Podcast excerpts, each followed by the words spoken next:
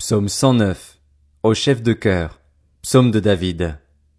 Dieu que je célèbre, ne te tais pas, car le méchant et le trompeur ouvrent la bouche contre moi, ils me parlent avec une langue mensongère, ils m'enveloppent de discours haineux et me font la guerre sans raison. Alors que je les aime, ils sont mes adversaires, mais moi, je recours à la prière.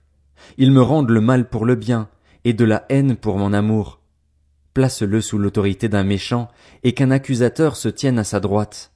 Quand on le jugera, qu'il soit déclaré coupable, et que sa prière passe pour un péché. Que sa vie dure peu longtemps, et qu'un autre prenne sa charge. Que ses enfants deviennent orphelins, et sa femme veuve. Que ses enfants soient vagabonds et mendiants, qu'ils cherchent leur nourriture loin de leur maison en ruine.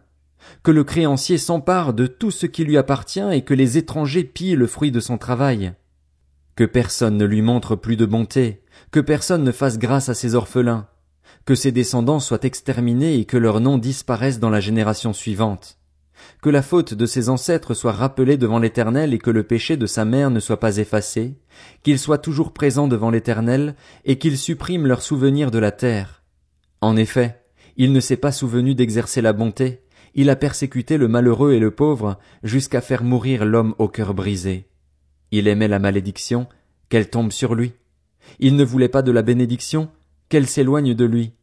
Qu'il revête la malédiction comme un habit, qu'elle pénètre en lui comme de l'eau, comme de l'huile dans ses os. Qu'elle l'enveloppe comme un vêtement, qu'elle l'enserre constamment comme une ceinture.